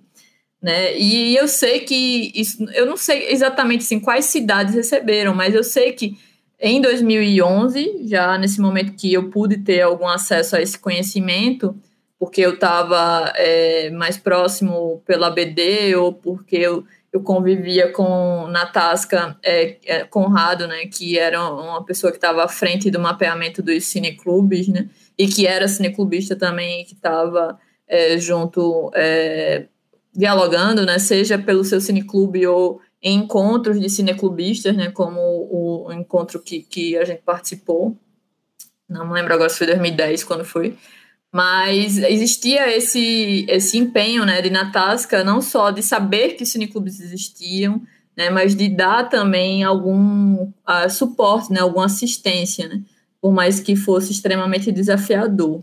Né. Então, até foi criado né, um, um, um espaço né, no Facebook, existe hoje um grupo Cineclubes Alagoanos, mas ele facilmente é, deixou de ser funcional, né? Não sei, antes mesmo até do Facebook é, entrar em desuso. Embora para mim ele continue sendo usado, mas eu sei que isso não é um consenso, né? É, é, é existem migrações né, do, do, Facebook. E, e aí, assim, a gente não sabe hoje é, quais desses cineclubes ainda é, funcionam como cineclubes, né? Eu imagino que os equipamentos possam já ter se deteriorado, mas dentro do fato de desenvolver né, a atividade e saber o quanto é relevante, é possível que as pessoas tenham buscado formas de, de adaptar isso, né? E eu acredito que, independente também dos, das instituições, né, ou das submissões que tenham sido contempladas pelo Cine Mais Cultura, outras ações, né, tenham surgido também, porque essa coisa de assistir filme, essa coisa, né, essa, é, esse hábito de assistir filme nos é colocado pela TV, e como tem o acesso, né? Tinha o acesso na época pela locadora e hoje pelos streaming, né? Não é incomum que isso também é, seja é, inserido, né? Seja por questões educacionais, né? Junto às escolas ou em outras medidas, né? Eu queria falar uma coisa que não tem nada a ver com, com essa questão do cineclube, mas que eu acho que é, é legal também de, de refletir, embora eu possa também, lembrei de duas coisas que eu posso falar ainda com relação ao cineclube, é que havia também é, o Cineclube em Boca da Mata, né? E eu sei que é, tem uma ONG lá que é o Instituto Girassóis, que desenvolve atividades educacionais. A gente chegou, inclusive, a, a ter eles como parceiros em ações formativas, mas eu não sei se eles estão desenvolvendo atividades em audiovisual ou mesmo de, de cineclube, nos, seja na pandemia ou pouco antes dela. E também é, teve, tinha cineclube, em, como eu já falei, né, Palmeira dos Índios, mas também conecta com isso que eu vou falar agora, que é a questão de projetos no edital de incentivo à, à produção audiovisual em Alagoas, que foram premiados, né, como o... Que é de mais... Palmeira, né, Lari? Isso, Palmeira dos e, Índios. E daí você fala dessa importância dos cineclubes, e ele vem disso também, né? O pessoal de Palmeira tinha um cineclube, a galera se juntava lá, e daí, a partir disso, começam a ter esse interesse também pela produção. E, e aí, no caso, o que eu queria falar, conectando com isso, né, é essa coisa assim, de, de muitas vezes as pessoas que têm interesse, ainda hoje, né, com o audiovisual aqui em Alagoas, elas precisam se deslocar, né, da, da cidade do interior, né, seja para ter contato com as pessoas que produzem é, filmes em Maceió, ou seja, para tentar entender mais como funciona a questão do edital, ainda ter alguma ação formativa, alguma coisa assim. Mas é relevante apontar que já existem né, é, realizadores como o Leandro, né, que se deslocou de Arapiraca, mas que retorna para Arapiraca para realizar seus trabalhos lá, né, seja de, de filmes ou de formação, e Ulisses, né, que, que também é, saiu de Viçosa para fazer formação, mas voltou, né, é, e volta sempre a Viçosa para fazer seus filmes lá, é, que busca justamente esse, esse, é, esse desafio, né, que é você manter-se conectado com, com a sua cidade, né, e ao mesmo tempo é, ter ela dentro da sua produção, né, e e não não ser obrigado né, a, a fazer seus, seus trabalhos em outros, em outros lugares. Né? Pensar né, nessa no Cineclube, eu acho que teve um evento também em 2018 em Penedo sobre um encontro de cineclubes, assim. Mas é uma coisa que aí a gente teve contato com outros cineclubes, outras realidades, assim. E isso é, foi bem massa, assim. Mas a gente não teve mais esse, esses encontros, encontros de cineclubistas. Então, acho que é, houve o aumento dos cineclubes com o edital de 2019, né? Porque teve um financiamento tanto para a manutenção quanto para essa essa construção né, de cineclubes, assim mas é, o edital da Secult não via isso, né? Então, é, esse edital não ajuda essa descentralização, né? Porque não houve uma, uma criação de, de, de, de cineclubes em cidades do interior, né? Então, acho que isso é, dificulta, né? Porque, assim, eu, eu, sou muito dessa do, do que o cineclube, ele é um, uma um lugar onde a gente aprende a fazer curadoria, onde um lugar que a gente aprende a fazer crítica e um lugar onde pode sair futuros realizadores, assim. Então acho que é um, um lugar muito da, do, da pedrinha, assim, sabe, do, do que vai se compor futuramente. E assim, eu como uma das integrantes do, do Mirante, hoje o Mirante ano que vem vai fazer cinco anos, né? Da gente tá passando por esses anos com a pandemia e, e, e a gente está trabalhando, a gente está fazendo as lives, a gente faz encontros no Meet, fizemos a, a mostra que deseja, a mostra queer, e, e assim, a gente ainda não, a gente não parou, apesar da, da pandemia, a gente está fazendo atividade online, assim. E isso além da, das nossas vidas, né? Que, que é o trabalho, família e etc.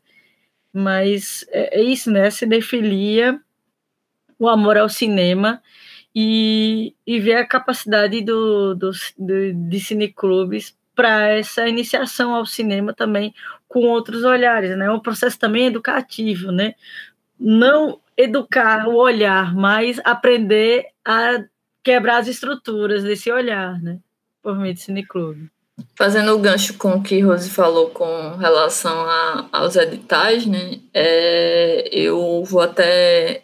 Quem, quem ouviu o episódio anterior, né, de gestão pública, vai até perceber que eu estou repetindo, mas como é importante né, deixar registrado aqui também nesse episódio, é, teve um edital né, que foi proposto pela Secretaria de Cultura em 2015 né, que era um edital que contemplaria projetos pelas microrregiões do estado de Alagoas. Né?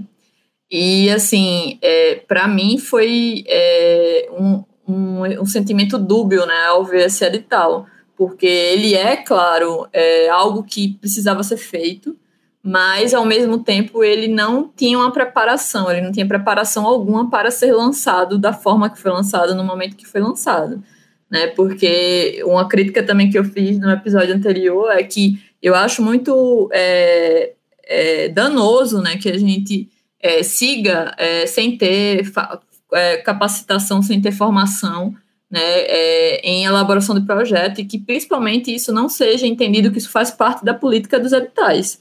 Né? É importante, é super relevante e os editais, a gente quer que eles continuem, eles precisam continuar, mas é complicado ficar jogando desafio para os realizadores baterem no peito e, e, tocarem a bola no gol, né? E resolverem como, como der e, e quiserem, né? É, e principalmente quando você fala é, de descentralização, né? Porque se, se hoje quem se interessa por escrever uma proposta no edital na capital tem dificuldade, então como é que a gente justifica que é, o, o edital esteja acessível e aberto para as pessoas do interior? Não justifica. Né? Não é porque ele está online que, que o acesso está resolvido. A inscrição está né, tá online que o acesso está resolvido. Então, assim, eu acho que é essa questão das micro-regiões, né? Eu, eu tô até é, por fora disso, né? Eu acho que eu até fui entender quais eram as micro-regiões na época desse edital, né? É algo que pode ser, né? Uma via de, de guia, né? Para se entender ações que possam ser feitas nessas micro-regiões e que tente que elas se desdobrem, né? Para o restante das, das, dos municípios, né? Das cidades, né? são mais de 120, né? Eu não tenho nem certeza se é 126. Eu nem, sei, nem saberia citar metade das cidades de, que, que existem no nosso estado, né? Então, com certeza, boa parte das pessoas podem nem saber, e dessas cidades podem nem chegar nelas a informação de que o edital do estado de Alagoas está aberto, né? E isso por si já é uma, uma denúncia, né? Do, da ineficiência, seja da comunicação, seja é, da descentralização da difusão ou, ou, do que quer que seja, né? Então, é, e aí a gente vem também numa via é, composta, né? Que não é só a informação chegar e as pessoas terem é, orientação, né, de como ela faz para participar de um edital desse, mas é também que esteja mais expresso na política e na escrita do edital é, o desejo de contemplar é, além da capital, né? Eu não sei dizer qual seria o justo, né? mas eu entendo que se em pouco tempo, sei lá, num espaço de dois anos, a gente tem um edital específico de Maceió, que contempla pessoas, e a gente tem um outro edital estadual e esse edital possa contemplar, sei lá, 50% de projetos de Maceió e o, o restante descentralizado, para mim ainda é muito pouco. Né? Eu acho que Maceió poderia ter uma participação menor, assim, isso se isso fosse uma realidade, né? Porque infelizmente não é. Que a gente viu pela Aldir Blanc, né? Que dizia lá uma quantidade específica de projetos que seriam do interior e quando a gente foi contar, não, acho que não deu para ver, né? Talvez a, a Secult ainda possa provar isso depois, porque ela ainda vai precisar divulgar o resultado oficial da Aldir Blanc, né? Porque eu não sei vocês, mas para mim o resultado final da Aldir Blanc não foi divulgado. Né? Então a gente precisa saber. Inclusive, outra, outra informação importante é saber a quantidade de projetos de, do interior que foram inscritos nos editais, seja de audiovisual ou de cultura de forma geral, seja na Audi Blanc ou nos outros editais que foram realizados, para entender, né, para a gente poder também pensar em estratégias e dialogar sobre isso. Eu acho que era por aí. E outra, é, Lari, além disso, pessoal daqui de Arapiraca se uniu para ter que reclamar, né? Para ter que, que ver na Secretaria de Cultura do Estado por que é que esses projetos não foram aprovados quando tinha uma quantidade X de vagas para projetos do interior.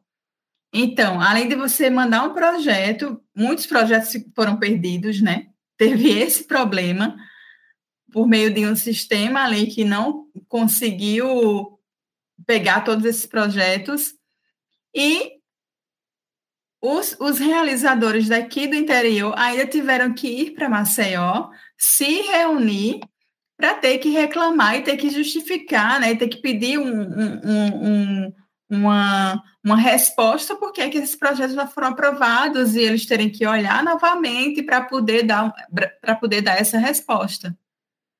Então, tem toda essa dificuldade. Além disso, a questão de documentação, né? Pessoa jurídica, que teve até uma reunião é, e eles queriam colocar para você ter o CNPJ, né? Para quem é MEI. Então, teria que ter para poder colocar no projeto, esse agora do Estado, esse edital do Estado, que teria que ter é, dois anos, três anos de MEI. Então, eu, eu até falei também na reunião que teria que ser um ano, porque Arapiraca mesmo, se a gente for olhar esse edital da Ancine, foi de 2019. Então, 2019 para cá, então não tem como você pedir algo assim quando o interior ainda está engateando. Se você pede dois ou três anos ou mais, você está olhando só para quem já está ali, ou então tem que pegar um CNPJ de quem está morando em Maceió, né, para ter que realizar, que foi o que aconteceu também em 2019 com o daqui, né? A gente teve que pegar ou pessoas que já estavam aqui praticando isso, ou então ter que pegar é, ME, né, o microempreendedor de Maceió, para poder mandar o projeto. Então, são, a dificuldade não é só uma, não, são várias dificuldades, né? E para quem é do interior, parece que essa dificuldade se torna ainda maior. Então, Rosana, eu queria até aproveitar esse gancho para que vocês possam comentar que alternativas, então, a gente poderia sugerir para que as, enfim, as feituras, os editais, os projetos que acontecem muitas vezes aqui na capital, são centralizados aqui na capital, né, aqui em Maceió, eles possam pensar, então, a realidade dos municípios do interior, né, que a gente fala interior, tem muito sobre interior, né, a gente está tendo recorte de Arapiraca de alguns municípios, mas quanto mais afastado da capital, mais é, se, distingue, se distinguem as necessidades e as especificidades, então, é, já trouxe, a gente já ouvi de vocês várias alternativas a partir das, das reivindicações, dos exemplos que vocês trouxeram, mas queria ouvir um pouco mais então sobre alternativas que vocês possam propor que fossem interessantes serem levadas em consideração para quem muitas vezes tem como fazer algo efetivamente para esses municípios, mas acaba de alguma forma não pensando em como fazer com que isso aconteça de forma efetiva. Ó, eu acredito que seja a questão do diálogo, né, das secretarias de cultura, junto com a comunidade artística, né, cultural, para é, levantar, fazer um levantamento das demandas, né? O que é que esses artistas, o que é que esses artistas estão vendo que precisam realizar, né? Que apoio essa secretaria pode dar para a realização de, de um festival de uma mostra, além do espaço, né? Porque só o espaço, só o, o, o equipamento cultural não é o suficiente, né? Ele pode ser, lógico, um plano de base, mas além disso, que verba, né, é disponibilizada ali durante o ano, né, daquele mandato para que essa verba seja direcionada nesse sentido. Então, eu acredito muito nisso, nessa questão do diálogo com a comunidade artística e que a comunidade artística é, possa também é, levantar isso, né? Possa fazer como os é, ter os grupos para se apoiarem, os fóruns culturais, né? Os conselhos também, os conselhos de, de municipais de, de cultura, conselho de os conselheiros, né? Os conselheiros de, de audiovisual, né, aqui em Arapiraca, a gente conseguiu esse ano, depois de, de muita luta também, para ter que formar um conselho. Então, que esses conselheiros se unam com os artistas, façam esse levantamento das demandas e possam passar isso para as secretarias. Eu acho que também é uma busca, né, é, por entender possibilidades, né, seja na gestão pública, ou seja na gestão privada, né que é essa coisa de seja estabelecendo parcerias com as próprias prefeituras, né, de como uma cidade que ou uma cidade, uma instituição que seja lotada em Maceió, né, pode é, alcançar outras cidades, né. É, e também tem essa questão do online, né? Agora eu entendo que a questão do online ela tem um gargalo, né? Porque depende também de você conseguir ter difusores ou multiplicadores, né? Naquelas regiões, né? Ou naquelas cidades, assim, pessoas que direcionem, né? É, que muitas vezes não é só chegar e, e conseguir rádio ou conseguir sites né, daquelas regiões, é, pode, pode não ser a, a, garantia, né? Na verdade, nada vai ser, né? Mas é, eu acho que, e outra coisa, além de tudo, é a não interrupção, né? Porque eu acredito que em vários momentos já tiveram coisas que funcionaram e tiveram coisas que foram feitas, mas se, se a gente já sofre com a interrupção de continuidades, né, de, de trabalhos em Maceió, é, quanto mais em, nas outras cidades e no sentido geral de estado, né, no sentido estadual, né. É muito, muito complicado, mas eu entendo que é, é, um, é um paralelo, né, é não ficar só é, restrito pelas questões físicas presenciais e a questão monetária, né. Eu acho que hoje é, a pandemia nos ensinou muito essa questão das soluções virtuais também, né e de como elas, elas são um, um local de investimento também. Né? Já eram e, e, passam a ser mais ainda agora. A gente, né, no primeira mostra Quilombo, Cinema Negro, a gente conseguiu fazer exibições é, no IFAL Satuba e no IFAL Arapiraca, né? Assim, então a gente conseguiu fazer um evento fora de Maceió, né? E conseguir apresentar um pouco da mostra, assim, para os, os meninos, né? Do, do IFAL, do Instituto Federal de Alagoas. E a gente, como a gente fez a mostra, assim, sem grana nenhuma, a gente que foi um pegou carona com alguém, então assim, a ideia era mesmo estar tá lá, né, e, e, apresentar esses filmes, assim, que não que não teria tão acesso, né, mas aí hoje a gente está em uma outra realidade, um outro rolê, né, a gente está vivendo esse ambiente 70% virtual, né, com a pandemia e tal, e aí a gente fica assim, né, é, é, o que, que vamos fazer, né, para chegar essas pessoas além da internet, porque a gente sabe que existem esses problemas. Nem todo mundo tem internet, nem todo mundo tem um celular legal, nem o computador está pegando.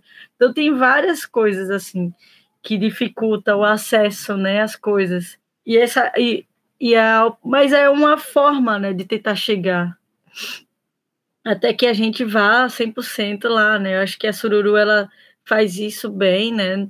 Ela fez essa ideia no também nas escolas do CEPA, né? A gente já fez um tempo, o Mirante participou de algumas dessas sessões itinerantes e agora está indo para outros, outros, outros municípios de, de Alagoas. Então, isso é massa, porque vai levar, né? Não é só exibir o filme, vai ter alguém lá para debater esses filmes, assim. E é, um, é uma luta, né? Assim, para a gente chegar, né? Chegar a isso, porque Hoje, é, por exemplo, a Arapiraca está com um cinema, né? Mas aí conseguiu exibir cavalo. Então, isso é massa, assim, sabe? Como a gente.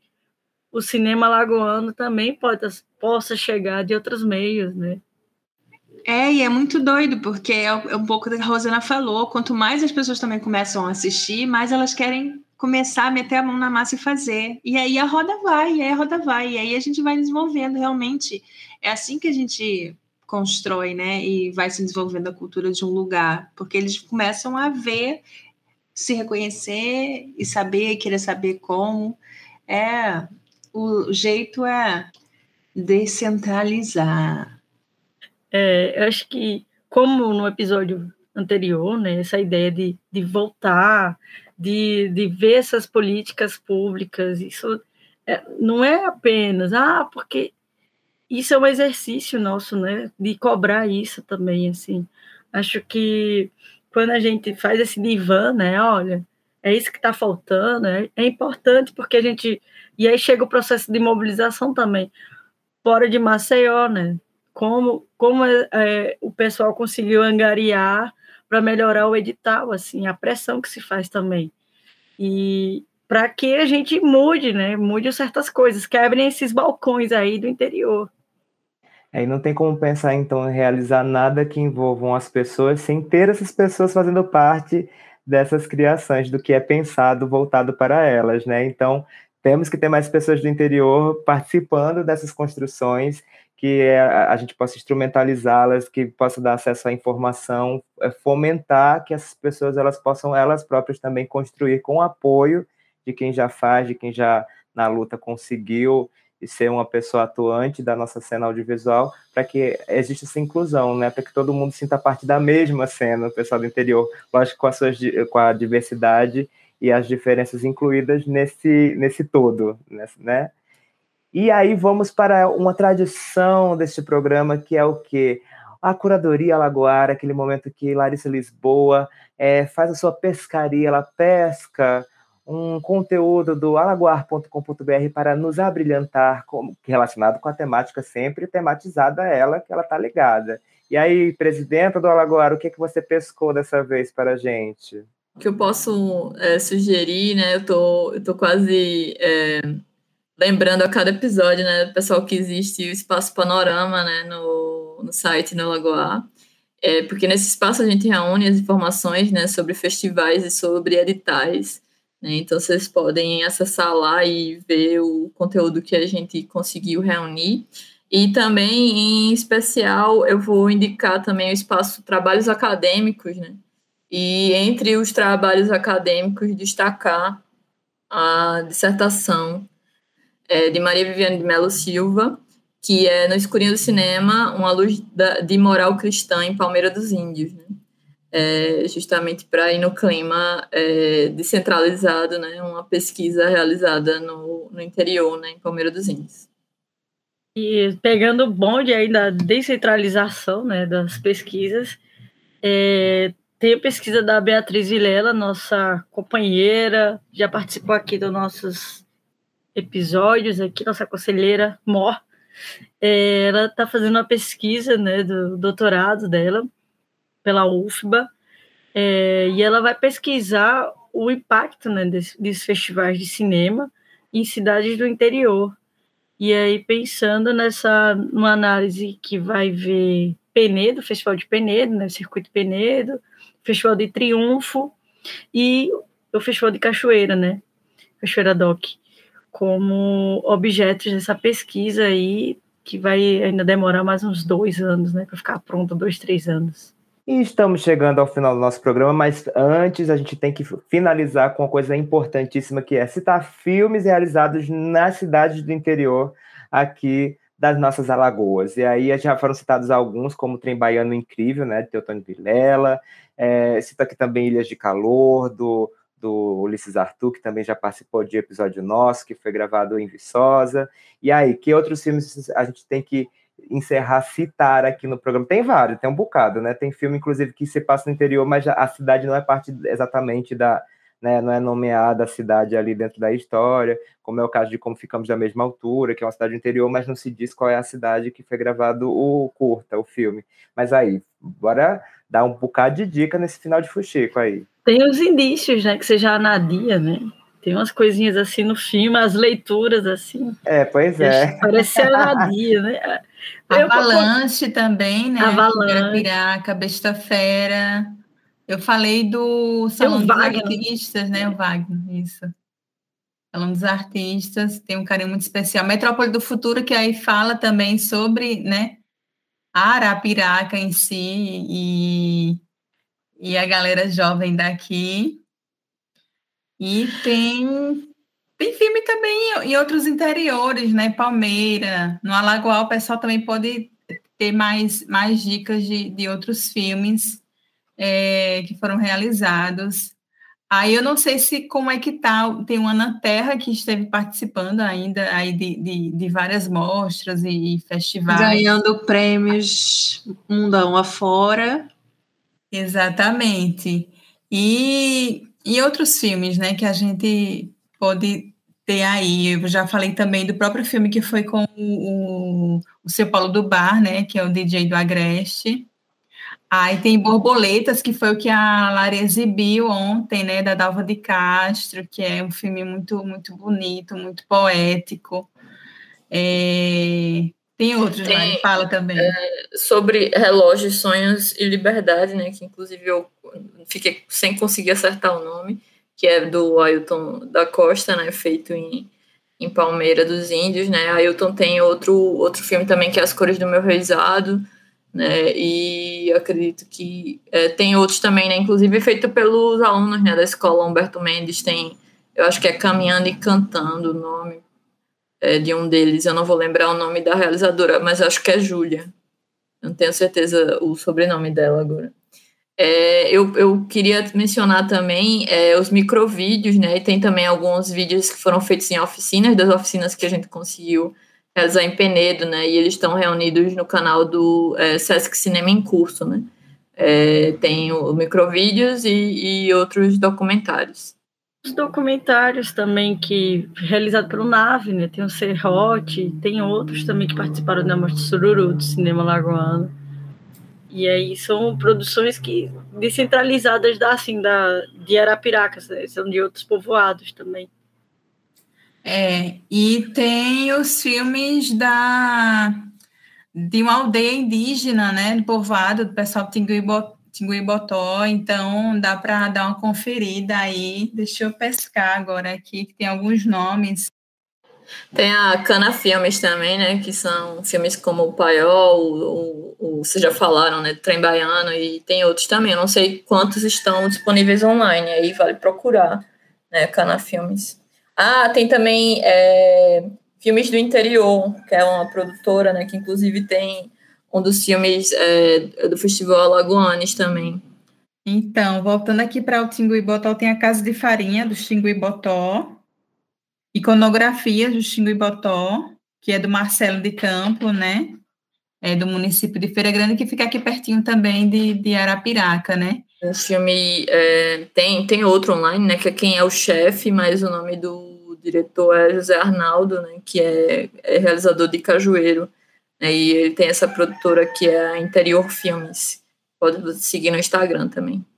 Rosana, uma última fusticagem. Você estava presente na exibição de cavalo em Arapiraca? Eu soube que, que foi muito bacana a exibição, né? E que familiares também, os amigos, então a galera tava só emoção porque tem um filme alagoano sendo exibido, né, no, numa sala de cinema, né, um longa-metragem, então acredito que tenha sido motivo de, de muito orgulho aqui para a galera de, de Arapiraca, Soube que Rafael ficou super emocionado, foi às lágrimas. e vida longa, né, a cavalo. Vida longa a cavalo ao nosso cinema e que ele vai crescer e florescer a partir da visão ampla do nosso estado, como um estado que realiza, não só na capital, mas cada vez mais abrangente enquanto estado. E a gente aplaude esse cinema que a gente vai contribuir. Esse programa, esse episódio é a nossa busca em contribuir para que exista essa é, amplificação, para que alcance todo o estado e as pessoas de outras regiões também abracem o cinema de Alagoas, que, que ele represente um estado e não só apenas uma cidade ou outra, mas um estado como um todo. A gente aplaude esse cinema, assim como a gente aplaude efusivamente a presença magnânima de Rosana Dias hoje no episódio. Gratidão, Rosana! Belíssima! Ah, então, eu agradeço muito, eu agradeço mesmo o convite. Ah, e a gente que agradece imensamente já pede então os seus recados finais, últimos fusticos da carreira também para deixar essa, né, esse furo de reportagem aqui no final. Você, né, comunicação social já está ligado que é importante sempre deixar um negocinho ali, uma, um, né, um teaserzinho, um release. E também os seus arrobas para, né, quem quiser te, acompanhar seu trabalho, seus conteúdos, quem quiser pegar as dicas de beleza, de contratar para modelo, essas coisas assim. Tem o, o, o Instagram, que é o arroba. É, tem outros também, é, é muita, muito Instagram, muita coisa para a pessoa ficar manejando ali. É, às vezes eu escrevo também quando dá vontade, quando estou inspirada, né? Aí tem um outro Instagram, que é o ro, é, ponto Rosana Dias, o que tem de projeto agora que a gente está realizando a oficina, que vai até o finalzinho do mês agora de outubro, com a Lara e com a Daiane Teles, que é atriz e palhaça, né, e realizadora também. A Dai passou, foi uma das mulheres que passaram, né, no, no edital da, da Ancine, o Cine Mais, e estava comigo também, a Daiane Teles estava comigo no projeto A Jornada da Heroína e as 13 Anciãs, que foi um dos projetos também aprovado pela, pela Aldir Blanc. É, tá aí, estou quase finalizando, tá para sair, já aqui falando para vocês em primeira mão. Olha, fuxico mesmo. é um livro infantil que é com tema, com a temática, com personagens daqui de, de Arapiraca, que foi aprovado em, no edital Paulo Lourenço. Então, estou nessa, nessa expectativa para a finalização desse, desse livro. vou estar tá aí com esse livro para a criançada. Foi o que o, o SESC me empurrou tanto para tanta criança que tem que sair um livro também, né? E é, tentando realizar, tentando ver se eu coloco algum projeto aí para esse edital do Estado, né? Bora ver se vai, porque o negócio tá difícil.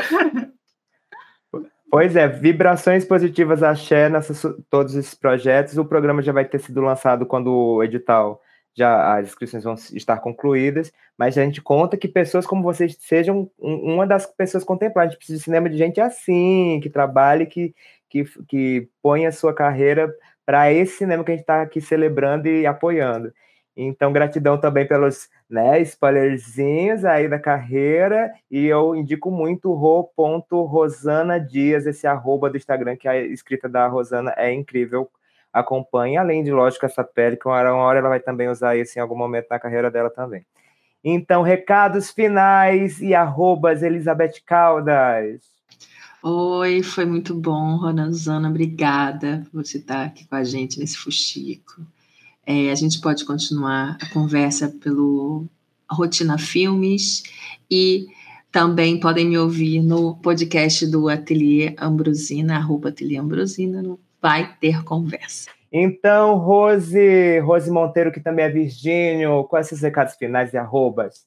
É, gente, é agradecer a presença da Rosana pelo papo, foi muito massa, muito lindo o que, que a gente está fazendo, né, assim, e criando os acervos, né, da memória aí, também fico muito emocionada pela trajetória dela, também fui aluna cotista, sou cotista até hoje, é, continuando os estudos, e a gente está é, entrando nesses espaços que não eram nossas, né? E a gente segura com unhas e dentes para que a gente consiga mudar muitas coisas assim.